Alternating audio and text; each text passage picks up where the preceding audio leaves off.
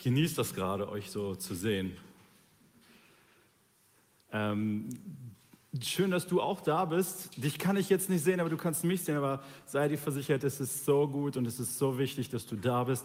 Und wir wollen, wir wollen uns jetzt nochmal wirklich öffnen. Ich bitte euch, wer, wer jetzt noch nicht dabei ist zu sagen, okay Gott, was hast du heute Morgen für mich?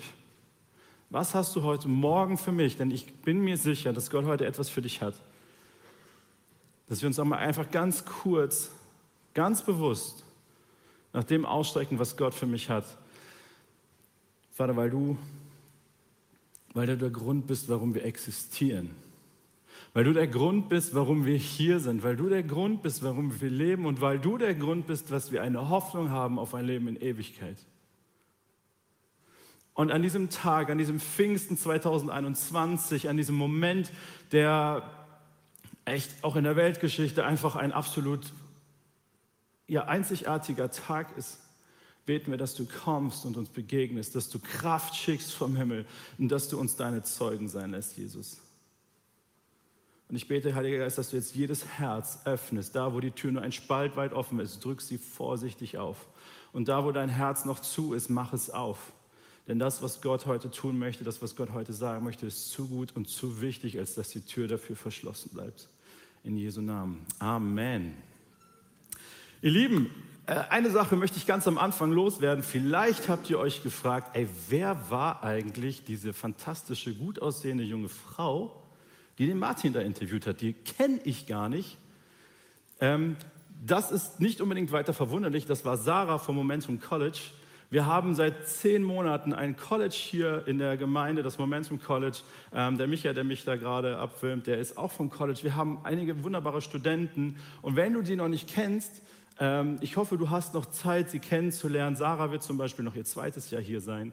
Ähm, es ist so gut, dass wir dieses College haben und wir laden dich ein, falls du dich damit beschäftigst, was mache ich eigentlich nach dem Abi oder so, vielleicht guck einfach mal auf die Website, ist das College was für dich? Weil das, was passiert, ist, dass wir Gott kennenlernen, Freiheit finden, Berufung erfahren und positive Einflussnehmer sind. Und ich möchte euch jetzt einen Vers vorlesen, der so ganz typisch Pfingsten ist. Ich, und, und ich möchte mit euch reinspringen in die Apostelgeschichte 1, weil das ist eigentlich der Kernvers dessen, worum es heute gehen soll. Das ist das, warum wir existieren. Das ist das, warum wir das machen, was wir tun. Warum es Kirche gibt, warum es Gemeinde gibt, warum es das College gibt, warum es dich gibt. Aber, sagt Jesus, kurz bevor er in den Himmel fährt, ihr, ihr werdet Kraft empfangen. Wenn der Heilige Geist auf euch gekommen ist und ihr werdet meine Zeugen sein sowohl in Jerusalem als auch in ganz Judäa, in Samaria und bis an das Ende der Erde, sogar in Erkrat, Mettmann, Hilden, Langenfeld, Leichling, wo auch immer du herkommst, wo du uns auch immer zuschaust. Wir werden seine Zeugen sein und es wird eine Kraft kommen. Und das, was wir heute feiern, ist diese Kraft. Es ist diese Kraft, die auf mein Leben gekommen ist. Es ist diese Kraft, die auf dein Leben gekommen ist. Es ist das, was Gott uns schenkt, damit wir seine Zeugen sein können überhaupt. Wir feiern Pfingsten nicht nur als ein, als ein Fest zwischen Himmelfahrt, Leichnam, Pfingsten. Was ist das eigentlich? Und das ist doch so. Wir feiern Weihnachten. Yeah, jeder weiß irgendwas mit Weihnachten anzufangen. Wir feiern Ostern. So, das sind die beiden großen, großen Feste. Ja, und dann kommen halt so Frohleichnam, Pfingsten. Ähm, man weiß gar nicht, was kommt eigentlich in welcher Reihenfolge. Man weiß nur Pfingsten. Ach, da gibt es auch noch den Montag frei. Aber Pfingsten, Freunde, ist von den drei großen Ereignissen dieser Weltgeschichte eins davon. Es gehört in die Top 3. Und es ist dieser Moment, wo, wo Gott uns Menschen etwas schenkt. Er hat uns mit Weihnachten, das feiern wir, dass er uns seinen Sohn geschenkt hat. Mit Ostern feiern wir uns, dass er uns das Leben geschenkt hat. Und mit Pfingsten feiern wir, dass er mit uns eine, eine, eine intime Beziehung aufgebaut hat, die lebendig ist und die voller Kraft ist. Das heißt, wir, wir, wir feiern hier einen der absoluten Höhepunkte der Menschheitsgeschichte. Und wenn für dich Pfingsten immer nur so ein, so ein Add-on war, dann hoffe ich, dass wir einfach heute uns auf den Weg machen zu verstehen, dass Pfingsten nicht nur ein nettes Add-on auf Weihnachten und Ostern ist, sondern dass Pfingsten existenziell wichtig ist für dein Leben und für uns als Gemeinde. Was an Pfingsten passiert ist, ich möchte noch einen Vers lesen aus Apostelgeschichte 2, Vers 4. Da wird das ganz kurz beschrieben, was da passiert ist. Alle wurden mit dem Heiligen Geist erfüllt. Alle meint alle Jünger Jesu, die zu dem Zeitpunkt in Jerusalem zusammen waren, wo Jesus gesagt hat, hey, zieht euch zurück, nehmt euch die Zeit, miteinander unterwegs zu sein, geht nicht nach draußen, seid einfach unsichtbar bis zu diesem Moment, bis der Heilige Geist kommt. Und sie begannen in fremden Sprachen zu reden und jeder sprach so, wie der Geist es ihm eingab.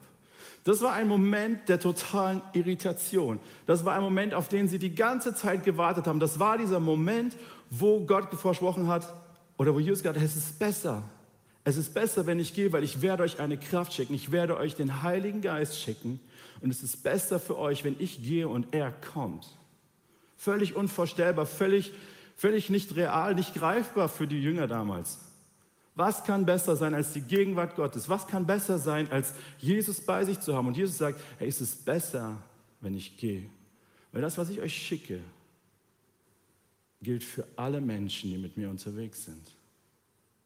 Hey, und dann kommt dieser Moment und sie fangen an, in Sprachen zu reden, die sie nicht verstehen können. Da, da steht ein Brausen, da steht ein, ein Sturm. Und, sie, und in ganz Jerusalem ist spürbar, irgendwas passiert hier. Jerusalem hat in der Zeit öfter mal was abgekriegt. Damals, als Jesus starb, zerriss der Vorhang, die Erde bebte, die Toten stiegen aus ihren Gräbern raus.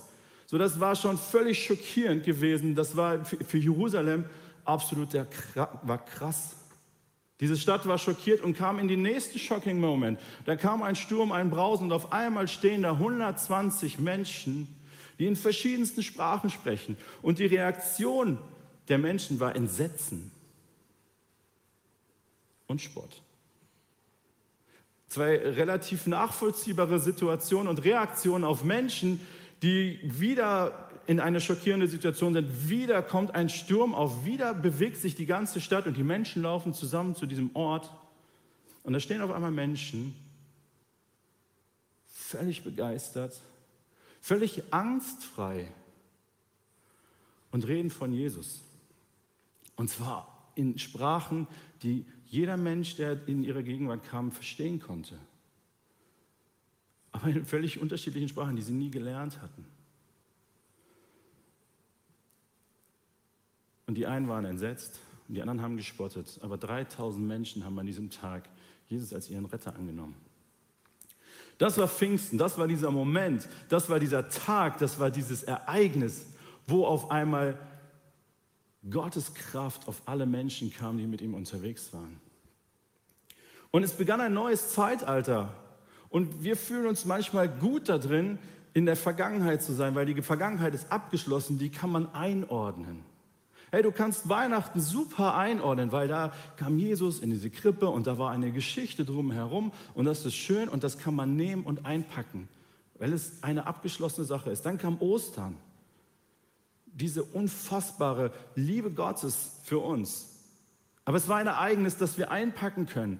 Ja, das hat drei Tage gedauert. Jesus ist gefangen genommen worden, er ist gefoltert worden, er ist hingerichtet worden und dann ist er auferstanden. Halleluja ein Ereignis, was wir nehmen können und einpacken können.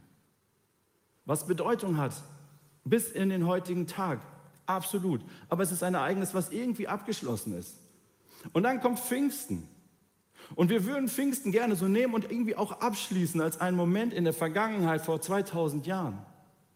Aber wir können Pfingsten nicht einpacken, weil Pfingsten bis auf diesen Tag heute eine kraftvolle Wirksamkeit hat. Pfingsten ist das, was wir gerade erleben. Das ist das Zeitalter, in dem wir leben. Es ist das Zeitalter der Gemeinde. Es ist das Zeitalter, wo Gottes Geist auf jeden Menschen kommt, der mit ihm unterwegs ist. Und das ist nicht abgeschlossen und es ist eine Dynamik, die, die noch nicht einsortierbar für uns ist, die wir noch nicht in ein Geschichtsbuch schreiben können. Wir können diesen Moment, wo es zum ersten Mal passiert ist, nehmen und als Ereignis feiern, was wir heute tun. Aber die Auswirkung, die Wirksamkeit dessen, die gilt bis heute. Und sie ist dynamisch. Und sie ist individuell. Und sie ist für dich. Und sie ist für dich. Ich möchte eine Geschichte erzählen von meinem kleinen Sohn. Joas wird morgen sieben Monate alt. Ich habe euch ein Bild mitgebracht. Es ist einfach der absolut, absolut süßeste Junge aus meiner Perspektive als Vater gesprochen. Was für ein wunderbarer, toller Junge. Und er liegt da mit seinen fast sieben Monaten und fängt an, in letzter Zeit seine Füße zu entdecken. Ich weiß nicht, wie ihr das so erlebt habt. Das ist schon so ein cooler Moment, weil es beim Wickeln auf einmal plopp, die Beine hochgehen und irgendwann fängt er sie an zu greifen und jetzt nimmt er sie und steckt sich den in den Mund. Süß. Absolut faszinierend, absolut begeisternd, das als Vater zu erleben, wie mein kleiner Junge anfängt, seine Füße zu entdecken. Weißt du, was die Wahrheit über diese Füße ist? Sie waren von Anfang an da. Sie waren von Anfang an ein Teil von ihm. Aber er hat sie nicht gebraucht. Er hat sie auch gar nicht empfunden. Er hat sie gar nicht entdeckt. Das Einzige, was er entdeckt hat, war sein Mund und das Augen. Und irgendwann hat er gemerkt, man guckt mich an. Und er entdeckt immer mehr. Und jetzt entdeckt er seine Füße. Ich hatte eigentlich so überlegt, den Punkt zu machen, ey, der Heilige Geist ist wie Füße, bis mir dann ein paar Leute gefeedbackt haben, das kommt vielleicht nicht so cool. Aber ich denke, vor diesem Hintergrund möchte ich das ein bisschen erklären. Der Heilige Geist ist von Anfang an ein Teil von dir. Wenn du mit Jesus unterwegs bist, der Heilige Geist ist ein Teil von dir. Und irgendwann kann man anfangen, ihn zu entdecken. Und es ist begeisternd, es ist spannend und du machst aber noch nicht die richtigen Sachen vielleicht mit ihm. Ich meine, Joas steckt sie sich in den Mund, das ist nicht das, wofür Füße da sind. Aber er entdeckt sie, er merkt, es ist ein Teil von mir. Es gehört zu mir und ich brauche es, weil ich habe es bekommen. Und alles, was zu meinem Körper gehört, ist irgendwie sinnvoll. Und es ist absolut wichtig, dass ich es gebrauche. Das weiß er jetzt noch nicht. Und jetzt spielt er damit noch rum, nimmt sie in die Hände. Aber in einem halben Jahr wird er darauf laufen. In einem halben Jahr wird er seine Füße dafür gebrauchen und nutzen, wofür sie gedacht sind. Nämlich dafür, dass du darauf stehst. Und am Anfang wird es wackelig sein und es wird stacksig sein und es wird auch den einen oder anderen Hinfaller geben. Ja, er wird sich die ersten blauen Flecke holen und ich weiß jetzt, wir werden an unsere Tische und überall irgendwelche Gummidinger dran kleben, damit er bloß nicht sich an eine Ecke stößt. Aber wir werden es feiern. Jeden Schritt, den er macht, jedes Mal, wo er mehr Sicherheit gewinnen wird, werden wir feiern. Weil er mehr und mehr das entdeckt, was zu ihm gehört und es anfängt zu gebrauchen in dem Sinn, wofür es gedacht ist.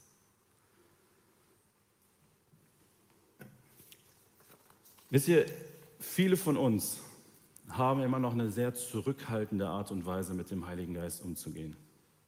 Ganz ehrlich, Hand aufs Herz. Hey, der Vater, das ist so, das, das, das kann man sich so gut bildlich vorstellen. Den Sohn haben wir in Jesus so gut kennenlernen dürfen. Aber der Heilige Geist, es wird immer so viel von ihm geredet, aber, aber ehrlich, es ist so eine, was macht man denn jetzt damit so wirklich? Und ich möchte euch auf eine kurze Reise mitnehmen, die absolut irritierend und schockierend ist und die auch Angst macht. Weil wir uns mal ganz kurz Gedanken darüber machen wollen, was wäre, wenn es den Heiligen Geist nicht gäbe. Was würde passieren, wenn wir nur den Vater und nur den Sohn hätten? Ich weiß nicht, ob du dir mal solche Gedanken gemacht hast, ähm, aber das würde ganz einfach damit anfangen, dass die Kommunikation mit Gott komplett gestört wäre. Wir können das nachlesen in Römer 8, Vers 27, da heißt es, und Gott, der alles durchforscht, was im Herzen eines Menschen vorgeht. Hey, Gott kennt dein Herz komplett. Er weiß, was der Geist mit seinem Flehen und Seufzen sagen will, denn der Geist tritt für die, die zu Gott gehören, so ein, wie es vor Gott richtig ist. Gott kennt dein Herz. Und der Geist Gottes übersetzt dein Gebet vor Gott so, dass es auch so ankommt, wie du es meinst. Dass es so ankommt, dass es für Gott nehmbar, greifbar wird. Wenn wir den Heiligen Geist rausstreichen würden aus unserem Leben, sagen, ich kann damit nicht so viel anfangen, würdest du denjenigen rausstreichen, der das, was auf deinem Herzen ist, der das übersetzt vor Gott. Die Kommunikation mit Gott wäre gestört. Sie wäre nahezu unmöglich. Eine andere super spannende Sache ist, die allerhöchste Offenbarung Gottes würde uns komplett fehlen. Wir würden keine Erkenntnis über Gott haben. Das kannst du nachlesen. Ich werde nicht alles vorlesen, das wäre zu viel. Aber in Johannes 16, Vers 13, das kannst du dir aufschreiben. Ja, da heißt es, dass wir den Geist der Wahrheit bekommen werden, der uns in alle Wahrheit führen wird und der uns das offenbaren wird, was wir über Gott wissen sollen, was wir wissen müssen, was wir wissen dürfen. Ohne diesen Geist der Wahrheit, der uns in diese Wahrheit hineinführt und der sie uns offenbart, könnten wir nicht verstehen, wer Gott ist, wie sehr Gott uns liebt und wie groß seine Gnade für uns ist. Es wäre nicht möglich. Du würdest nicht wissen, wie sehr du geliebt bist. Das, was wir als Wahrheiten aussprechen, das, was wir als Wahrheiten proklamieren, wäre für dich nicht zu greifen, das wäre für dich nicht zu verstehen. Wenn wir mal auf Ostern gehen, in Epheser 1, 19 und 20 wird beschrieben, dass die Kraft Gottes, die Christus von den Toten auferweckt hat, die Kraft ist, die in uns wirkt. Und das ist der Heilige Geist. Mit anderen Worten, ohne den Heiligen Geist, ich weiß, ist eine steile Aussage, und, aber ohne den Heiligen Geist wäre Christus nicht von den Toten auferstanden. Denn es ist die Kraft des Geistes Gottes, die Christus vom Tod auferweckt hat. Und da, wo wir sagen, wir können mit dem Heiligen Geist nicht so viel anfangen, würden wir automatisch behaupten, dass diese Wirksamkeit, die Christus von den Toten auferweckt hat, für uns nicht relevant ist.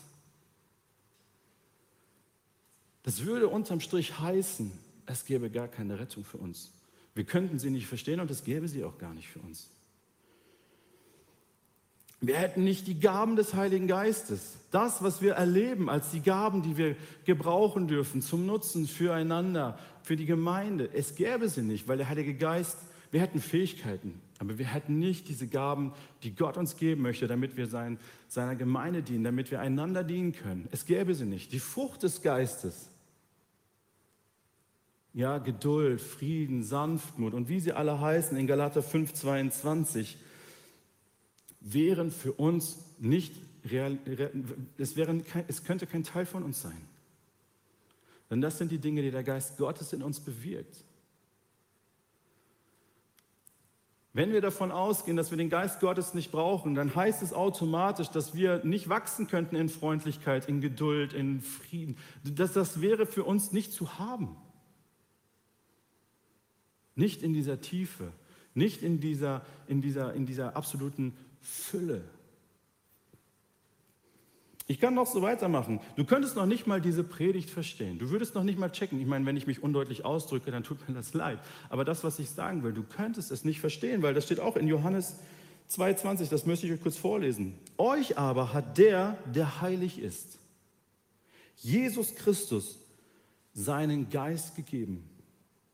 Und durch diese Salbung habt ihr all die nötige Erkenntnis.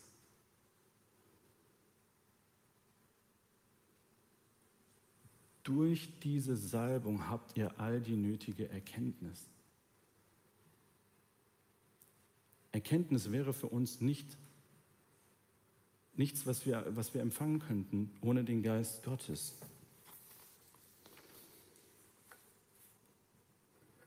Wir hätten gar keine Erkenntnis darüber, dass wir überhaupt Gott brauchen. Wir wüssten gar nicht, dass wir ihn brauchen. Wir wären quasi getrennt von ihm. Es gäbe keine lebendige Beziehung mit Gott. Wir würden die Bibel nicht verstehen können. Ja, weißt du, viele, die mit dem Heiligen Geist jetzt anfangen können, sagen, ich brauche nur die Bibel, ich brauche ich brauch nur das Wort. Aber weißt du, dass das Wort Gottes vom Heiligen Geist inspiriert ist? Das möchte ich euch noch vorlesen. 2 Timotheus 3, Vers 16. Jeder, der sich auf die Bibel, ja, auf die Bibel stellt und sagt, das ist das Einzige, was ich brauche, der sagt automatisch, das Einzige, was ich brauche, ist der Geist Gottes, denn er hat Wort, das Wort Gottes inspiriert. Denn alles, was in der Schrift steht, ist von Gottes Geist eingegeben.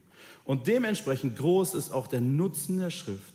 Sie unterrichtet in der Wahrheit, deckt Schuld auf, bringt auf den richtigen Weg und erzieht zu einem Leben nach Gottes Willen. Es ist der Geist Gottes. Es ist der Geist Gottes, der Menschen dazu angeleitet hat, dieses, das aufzuschreiben. Es ist der Geist Gottes, der dir die Erkenntnis darüber gibt, dass du das verstehen kannst. Dass es nicht nur ein Buch ist, das vor, vor, vor zwei bis 4.000 Jahren geschrieben ist, sondern dass es eine lebendige Grundlage unseres Lebens mit Gott ist. Weil der Geist Gottes daraus spricht. Weil er dir Erkenntnis darüber gibt. Und wenn wir den Heiligen Geist nicht als das annehmen und empfangen, was er ist, nämlich diese göttliche Kraft Gottes, die uns gegeben ist, damit wir in dieser Beziehung mit Gott leben, dann leugnen wir all diese Dinge im Endeffekt. Beziehungsweise anders, wenn du, auf, wenn du all diese Dinge für dich in Anspruch nimmst, dann nimmst du das Wirken des Geistes Gottes absolut für dich in Anspruch. Weißt du, warum mir das wichtig ist, dass wir mal so dieses, dieses Gedankenexperiment machen? Weil wenn wir nach vorne denken, ah, wozu brauche ich den Heiligen Geist? Sprachenrede, weiß ich nicht so genau, Prophetie, ganz nett, aber hilft mir das? Wenn wir so nach vorne denken, dann kommen wir in so eine Haltung, ach, das, was ich habe, ist doch schon genug. Nein, ist es nicht. Denn das, was Gott uns durch seinen Geist gegeben hat, ist so wichtig und so essentiell für uns für unser Leben, für alles das, was uns ausmacht und das, was er uns noch geben möchte. Wie können wir davon ausgehen, dass es nicht mindestens genauso wichtig, genauso wertvoll für uns ist? Wie können wir sagen, ich fühle mich wohl mit dem Vater und mit dem Sohn, aber der Geist Gottes, weiß ich nicht so genau. Er ist Gott. Der Heilige Geist ist Gott. Und du kannst nicht nur ein Zweidrittel-Gott haben. Wir können nicht nur uns einen Teil von Gott aussuchen, der uns emotional vielleicht mitnimmt, der uns vielleicht auch intellektuell herausfordert, der uns irgendwie einordnbar ist. Denn das, was ich gerade gesagt habe, gerade was an Pfingsten passiert ist, ist für uns nicht einordnbar. Und das ist ja auch das Geniale daran. Das ist ja das, warum es so genial ist, mit dem Geist Gottes unterwegs zu sein und sich seinem Wirken zu öffnen. Denn was der Geist Gottes auch macht, ist, er führt uns zur Ruhe. Weißt du, der Punkt dieser Predigt ist, ihr werdet meine Zeugen sein. Aber das Erste, was der Geist Gottes macht, was Jesus auch gesagt hat, hey, wenn ihr, wenn ihr mit mir unterwegs seid, wenn ihr mein Joch auf euch nehmt, dann wird eure Seele zur Ruhe kommen. Das ist das, was der Geist Gottes in dein Leben hineinbringen möchte. Er möchte in eine Ruhe hineinbringen. Der Geist Gottes ist nicht dazu da, um dich die ganze Zeit anzutreiben, und an, äh, sondern er ist da, um Ruhe reinzubringen. Er ist der Geist des Friedens. Er ist der, der dir helfen möchte in deinen Lebenssituationen. So wild, wie sie sein möchten, so schmerzhaft, wie sie sind, so so unruhig wie dein Leben vielleicht auch ist, er möchte da Ruhe reinbringen. Er möchte da Frieden reinbringen. Das ist das, was der Geist Gottes zuallererst tut. Es kommt ein Frieden in dein Leben. Und es kommt die Erkenntnis, ich bin genug. Ich bin geliebt. Ich bin wertvoll. Und all das Chaos um mich herum, muss zur Ruhe kommen in der Gegenwart Gottes. Das ist das, was der Geist Gottes in dein Leben hineinbringen möchte.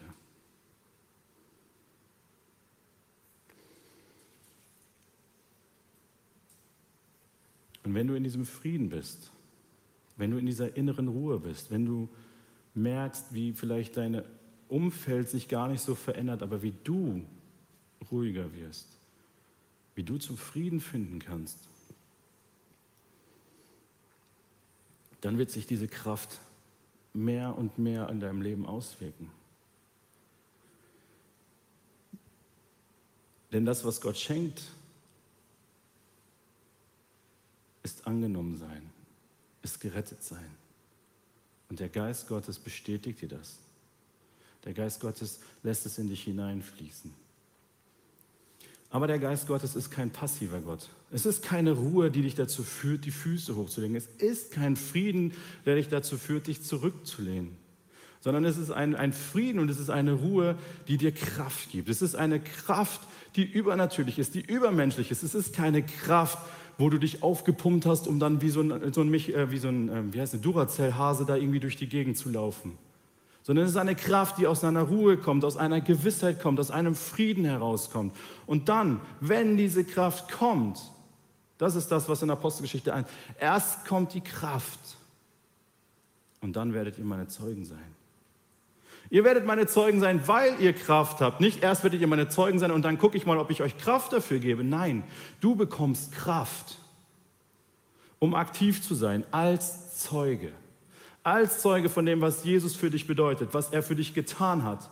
Das, wie er dein Leben prägt, wie er, wie er diese Wirksamkeit in deinem Leben hat, wie er dir Ruhe gibt, wie er dir Frieden gibt in all dem Chaos, in all dem Not, in dem du vielleicht drin steckst.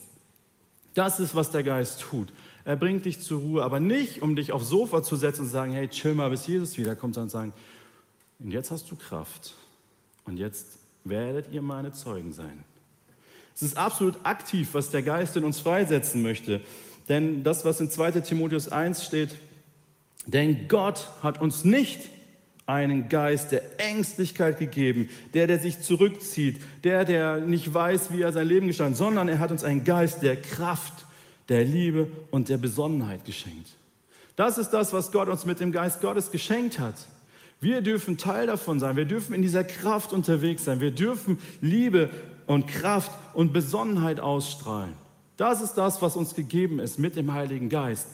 Und es ist nicht dieses, ich ziehe mich zurück, ich lasse die anderen machen. Nein, ich bin aktiv, ich bin Zeuge, ich gestalte, weil ich diese Kraft empfangen habe. Weißt du, und das fängt ganz einfach an. Ja, ja, wie bin ich denn Zeuge? Ah, ich weiß nicht. Weißt du, wie das anfängt? Genau mit dem, was Martin vorhin gesagt hat. Hey, fang doch einfach an, für das Essen, was auf deinem Tisch steht, mit deinen Kindern oder mit, deiner, mit deinem Partner oder mit wem du auch immer am Tisch sitzt, dafür zu danken. Hey, indem du nicht sagst, hey, es ist meine Leistung, es ist mein Verdienst, sondern ich danke Gott, dass ich an diesem Tisch sitzen darf, bist du ein Zeuge. Wenn du abends nicht nur irgendwie, keine Ahnung, Benjamin Blümchen oder, oder pff, was auch immer die Kids so alles sich reinziehen, Paw Patrol und was auch immer, sondern wenn auch mal die Kinderbibel dabei ist, ja, dann bist du Zeuge. Ja, dann bist du Zeuge in deiner Familie. Du bist Zeuge an deinem Tisch. Du bist Zeuge vor deinen Kindern. Das ist nichts Spektakuläres. Aber das fängt an. Weil wir haben uns doch jetzt abgewöhnt. Äh, wir hatten auch eine Phase, ganz ehrlich, wir hatten eine Phase, wo wir uns das Tischgebet so ein bisschen abgewöhnt haben. Wir sagen, wir sind ja immer dankbar. Aber seitdem wir Kinder haben, merken wir, es ist so wichtig, dass wir es aussprechen, dass wir tatsächlich auch Zeuge dessen sind. Weißt du, und eines der schönsten Momente gestern war, Sophia wollte ihre Freundin einladen für heute und der geht es nicht so gut. Und wir sagen, wir wissen noch nicht genau, ob deine Freundin kommen kann. Dann sagt sie, ich gehe mal kurz in mein Zimmer und bete. Aber nicht reinkommen, ich bete alleine. Ja, Sophia ist viereinhalb. Weißt du, was das mit mir macht? Das macht mich so glücklich, das macht mich so dankbar. Dass meine Tochter sagt so, ey, ich möchte, dass meine Freundin kommt. Ich gehe mal kurz in mein Zimmer, aber nicht reinkommen. Ich mache das schon alleine und ich bete dafür, dass sie gesund wird. Ja, Zeuge sein, abends zu beten, das ist nichts Wildes, das ist nichts Spektakuläres, aber so fängt es an und du prägst deine Familie, deine Kids. Dann gehst du den nächsten Schritt. Ja, und bist Zeuge. Vielleicht hast du den Mut und klebst einen Aufkleber auf dein Auto. Jesus, Punkt, oder keine Ahnung, Jesus Inside. Machst dich irgendwie erkennbar. Ich spreche nicht von diesen großen spektakulären Dingen, sondern ich spreche von dem Mut, Zeuge zu sein. Weißt du, dann ziehst du den T-Shirt vielleicht an ich weiß nicht, was dein Ding ist, aber es sichtbar zu machen. Weißt du, was passieren wird? Menschen werden mit dir Zeit verbringen, wenn du sie lässt und wenn Corona vielleicht vorbei ist. Und sie werden dich fragen, weißt du was, ich kann mit Gott gar nicht so anfangen. Eigentlich halte ich ihn sogar für, für nicht wahr. Aber ich kenne dich und du bist kein Spinner. Deswegen irritiert mich das. Du glaubst an Gott. Aber du bist gar nicht so verrückt, wie man meinen möchte, dass Leute, die an Gott glauben, sind. Und deswegen irritiert mich das und ich möchte gerne wissen, warum du das glaubst.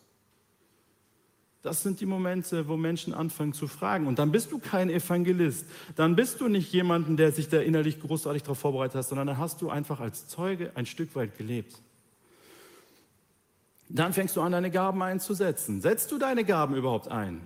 Hey, das gehört dazu. Das ist ein Teil des Zeugeseins. Wenn ich glaube, dass ich begabt bin, dann setze ich meine Gaben ein. Wenn ich Beziehungen lebe, dann lebe ich sie echt. Und aus diesen echten Beziehungen wird der Geist Gottes heraus wirken. Er wird es tun. Da musst du noch mal gar nicht dir extra was vornehmen, sagen, hey Gott, ich gehe mit dir jetzt in dieses, keine Ahnung, vielleicht trinken wir irgendwo ein Bierchen oder wir gehen irgendwo hin und machen uns Essen was Gemütliches. Aber ich bitte dich, komm du da rein. Ich erwarte das Übernatürliche, weil Gott gegenwärtig ist. Und das sind die Dinge, die passieren werden, weil der Geist Gottes mit dir ist. Aber weißt du, als Zeuge kommst du auch in eine Situation, wo du beobachtet wirst, wo es vielleicht auch mal stressig wird. Und ich möchte dir Mut machen, dann nicht die Flinte ins Korn zu werfen. Du wirst hinterfragt werden. Vielleicht erlebst du genau das, was die Jünger am Anfang erlebt haben. Ja, Entsetzen. Wie kann man in einer so aufgeklärten Gesellschaft so dämlich sein, an Gott zu glauben? Spott. Ja, vielleicht ist das, was auch auf dich zukommt. Aber weißt du, was ich erlebt habe? Menschen, die genauso reagiert haben, kommen in einer ruhigen Minute, wenn es ihnen schlecht geht, sagen mal, du glaubst das doch wirklich, oder? Ja, tue ich. Weißt du, ich habe mich immer lustig über dich gemacht. Ich, aber weißt du, jetzt, wo wir mal vertraulich miteinander sprechen können, möchte ich dir eigentlich sagen, dass ich verspreche dir, solche Situationen wird es geben, wenn du authentisch und ehrlich mit Gott unterwegs bist.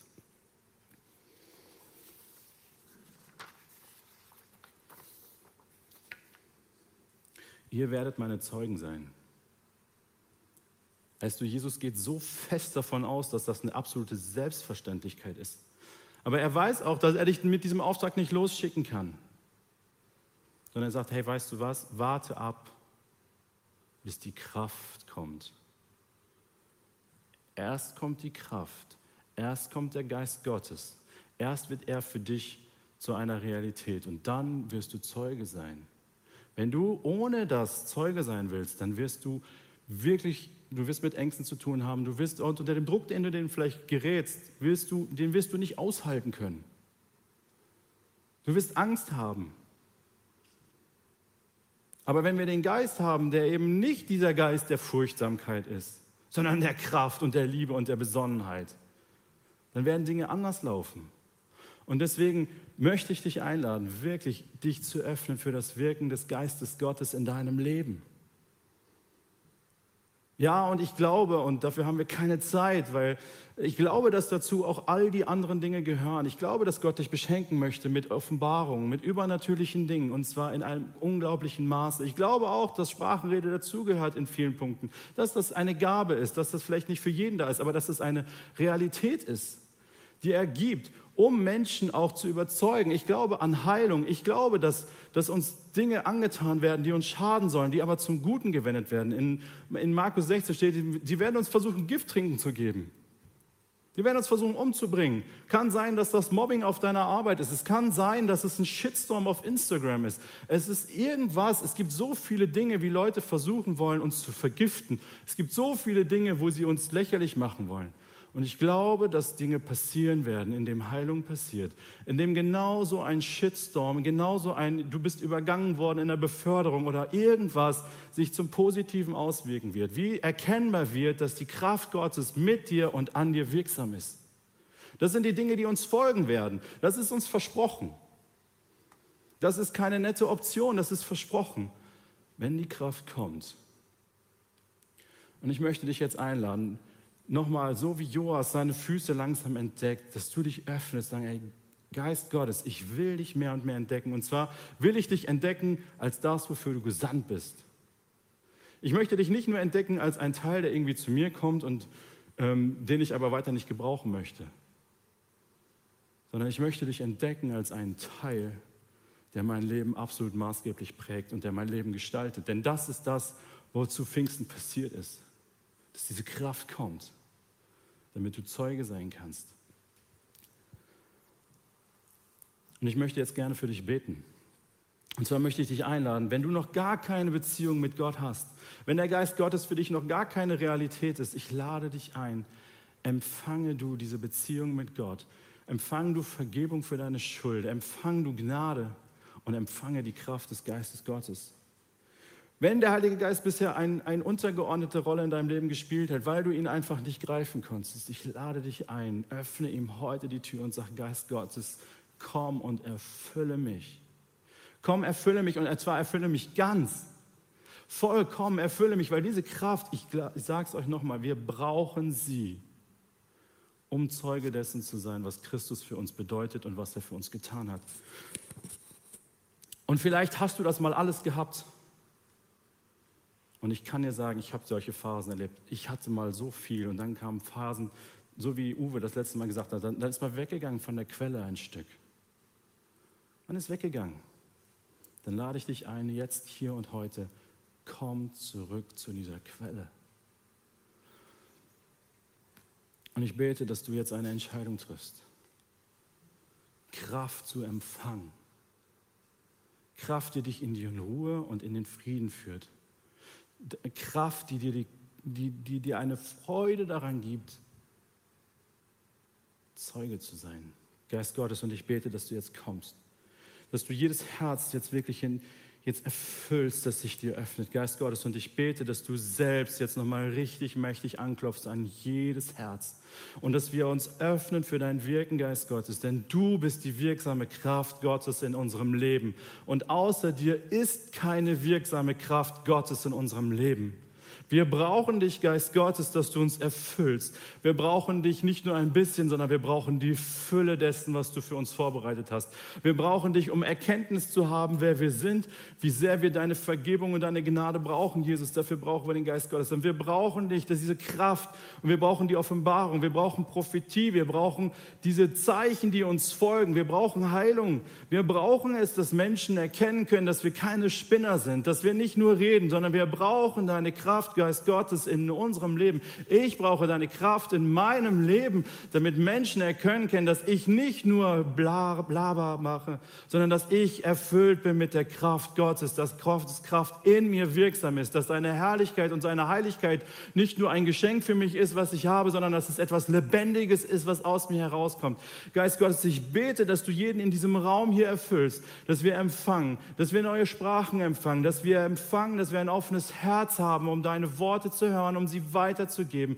Geist Gottes, ich bete, dass du jede Furchtsamkeit aus unserem Herzen vertreibst, weil es ist nicht das, was du für uns vorbereitet hast, sondern du hast uns ein, ein, eine Kraft und eine Liebe und eine Besonnenheit gegeben in unsere Herzen, die ich bete, dass sie all unsere Beziehungen erfüllt.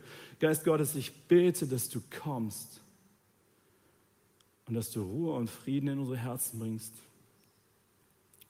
und dass deine göttliche Kraft in einem Maß in unserem Leben wirksam wird, die wir uns nicht vorstellen können. Einfach weil in dir die Fülle ist. Einfach weil in dir die Freude ist, im überreichen Maße zu geben. Und ich bete für jedes Herz, das weggegangen ist von dieser Quelle, dass heute der Moment ist, wo wir wieder zurückkommen an die Quelle Jesus, und ich bete für jeden, der bisher in seiner Skepsis deinem Geist gegenüber war. Sehr zurückhaltend. Ich bete, dass diese Tür komplett aufgeht und dass nicht nur ein Rinnsal des Geistes Gottes durch das Leben fließt, sondern dass Ströme des lebendigen Wassers durch jedes Herz hindurchfließen, das bisher nur einen kleinen Spalt geöffnet hat.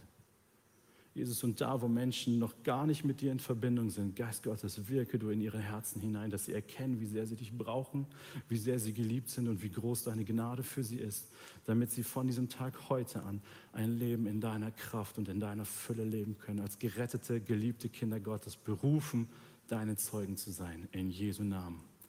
Amen.